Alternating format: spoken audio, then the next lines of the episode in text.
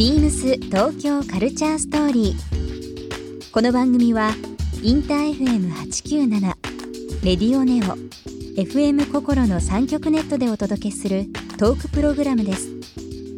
案内役はビームスコミュニケーションディレクターの土井博志。今週のゲストは雑誌オーシャンズ編集長の江部俊樹です去年編集長に就任された江部さん新たに掲げられたオーシャンズのコンセプトや江部さんが考える大人男子についてなどさまざまなお話を伺います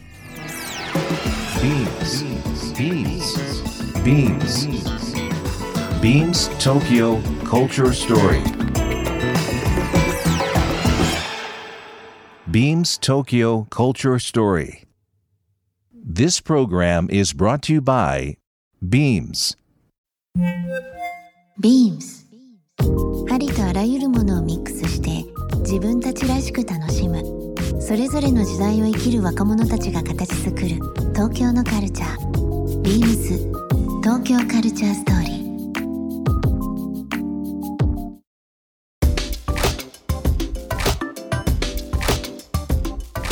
ー。エベさんはあのーインスタグラムも拝見してますけども 休みの日は結構、はい波乗りそうですね。行かれること、ね、多いですよね。出ますね。はい。もう今日もあのまあ本当でもガタイも良くて 色ももう肌ツヤも良くて、ね、そうですね。シミが目立ってきましたけど、四十超えて。四十超えて。サーフィン、はい。まあ、このゲストに来ていただく方もサーフィンされる方非常に多くてですね、サーフィンの話もいつもするんですけど、ええ。ーっと江部さんからあ見た、えーサーフィンってどういう存在であって、えうん。逆にいついつ頃からね始められたりとかっていうなんかその辺教えてもらってもいいですか、そうですね。あのー秋っぽい性格なんですよ。うん。うん小さい頃からこう長続きしたものがほとんどなくてですね、うん。えー例えばまああえて言うのやめましょう。いろんなね趣味というようなものをかじってはすぐやめ、うん。えー例えばアルバイトなんかも長続きせず。おうん。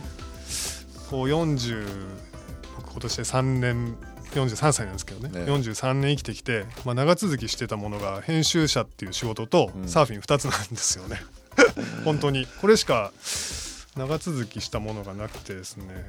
まあそれぐらいこう、まあ、奥が深いというとなんですけど、まあ、あと本当単純に楽しい快感なんですよね。気持ちいい、もでうそれでしかないかなシンプルにその2つって言い切れるのもすごいと思いますよ。うーんねこれはしょうがないだけなのかなっていうまあでも本当転職と、はい。まあ、まあ趣味なんかはそうですけどもう自分らしさを一番表現できる存在なのかもしれないですけどね。サーフィンはでも楽しいですね本当に、うん。今あの都内在住、はい。うんそうですね。ですけども海は千葉、そうですね、えー湘南それぞれまあ近いところだと思いますけど、どの辺に行かれるんですか？えー、と千葉の、まあ、九十九里一宮町というところで、うん。ちょうどオリンピックの会場になるうん。そばにですね、まあ、何人かで部屋を借りてまして、うん。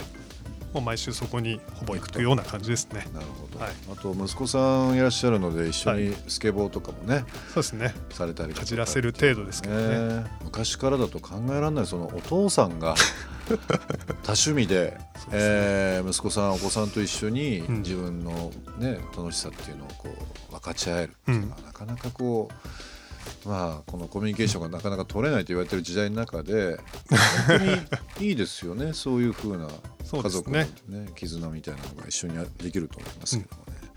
最近はあのサーフィンだけではなくて、えー、とこの雪山シーズンうんですけども、はい。スノーサーフィンもええ。されてると。はい、四十の手習いで。も2年前から始めましたけれど、うん。スノーサーフィンってイメージするのは、まあスノボの板と、まあ、スキー板、はい。それぞれありますよね。ね。はい。サーフィンってどういうふうなものでやるんですか、あのスノーサーフィン。ースノーボードのうん。まあ、僕もこう、まあ、にわか知識というか勉強中なんですけどスノーボードの原点がどうやら雪山でサーフィンしたいっていううん。思いから、そのスノーボードって始まったらしいんですね。うん。でその初期のスノーボードっていうのは要するにどうさ雪山でサーフィンするかっていうボードの形だったみたいなんですって、えー僕らがこう知ってるそのサーフボードに近い近いような。ようなものなんですね。でまあ、それがこう派生していって、まあ、スノーボードという、まあ、今のこう競技、はい。まあのようなスタイルになっていく中で、えここ何年かですかね2010まあ、10年ぐらいかららしいんですけども、うん。そのまあレイドバックして、うん。まあ、雪山でもう一回サーフィンみたいなことをしたいっていう一つムーブメントができたようですね。うん。はい、最近ハマられてるものがそのスノーサーフィンと、はい。あとはですね僕がちょっと聞いたところによると,、えー、と今全世界的にも注目されてる、えーオイルですね。CBD、あはい。CBD オイル。はい。結構まあアメリカをはじめヨーロッパ、まあ、日本も最近非常に見るようになりましたね。ビームスも取り扱ビームスはね今のところえっとあ第そうですね。一部やってますね。そうですよね。はい、拝見しました。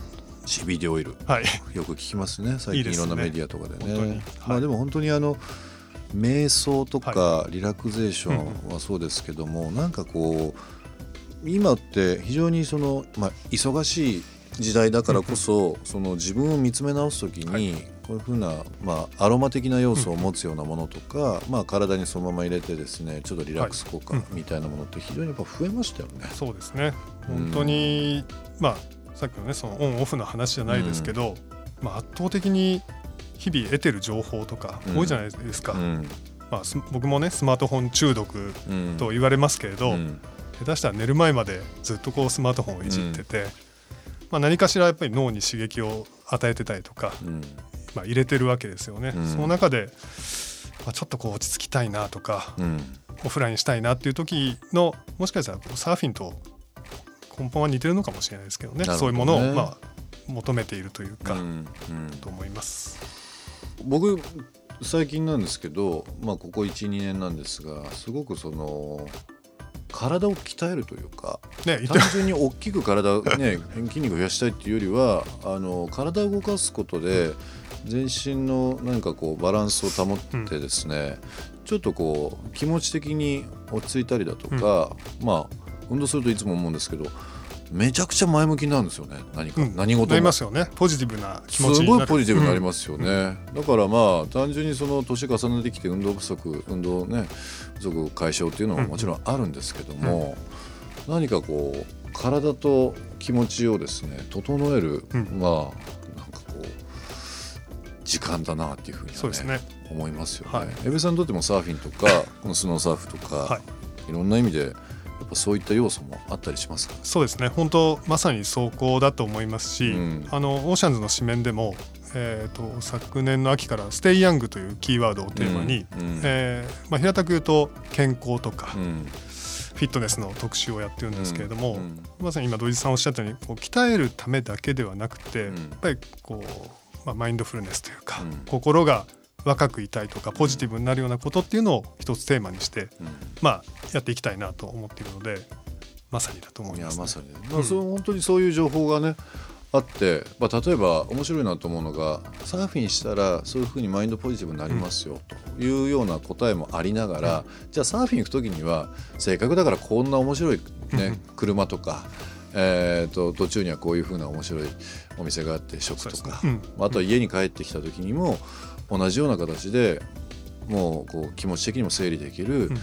お茶の提案とか器の提案とか。なんか本当に一個一個がバラバラの点のような感じがするんですけど、うん。ぐるーっと回って自分らしさをね表現するとか保てるとか。そうですね向上心持てるみたいなところがなんかこう、雑誌時代にも出てるしそうですね。なんかそれが一番今求められてるんですかね、うん。そういうものがね。そうですね。でも本当にご活躍されてる方って、まあ、朝ジム行ってるとか、えーじゃあ格闘技の道場に行ってらっしゃるとか、多いですよね。多いですよね本当、ね。まあうん。ね自転車を漕ぐ、うん。ジョギングをするとか、うんそうまあ瞑想するとか、うん禅とかうん本当にいろん非な多いですね。多いですよね、うん、やっぱりその心を整えて次へのアクションへみたいななるほど。ことなんじゃないかなと思いますね面。白いですね。ビームス東京カルチャーストーリーゲストにもプレゼントしました番組ステッカーをリスナー1名様にもプレゼントツイッターでインター FM897 のアカウントをフォロープレゼントツイートをリツイートするだけでご応募できます。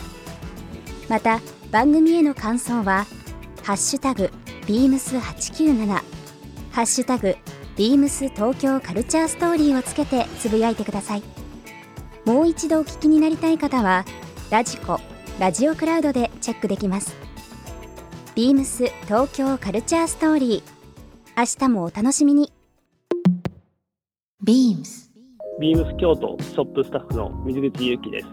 ビームス京都は藤井大丸の1階と2階に場所を移し、リニューアルオープンしました。1階はウィメンズ、2階はメンズアイテムを展開し、カジュアルウェアからドレスウェアまで幅広く取り揃えています。多彩な品揃えで毎日を楽しくするファッションを提案します。皆様のご来店、心よりお待ちしています。ビームス東京カルチャーストーリー Beams Tokyo Culture Story. This program was brought to you by Beams.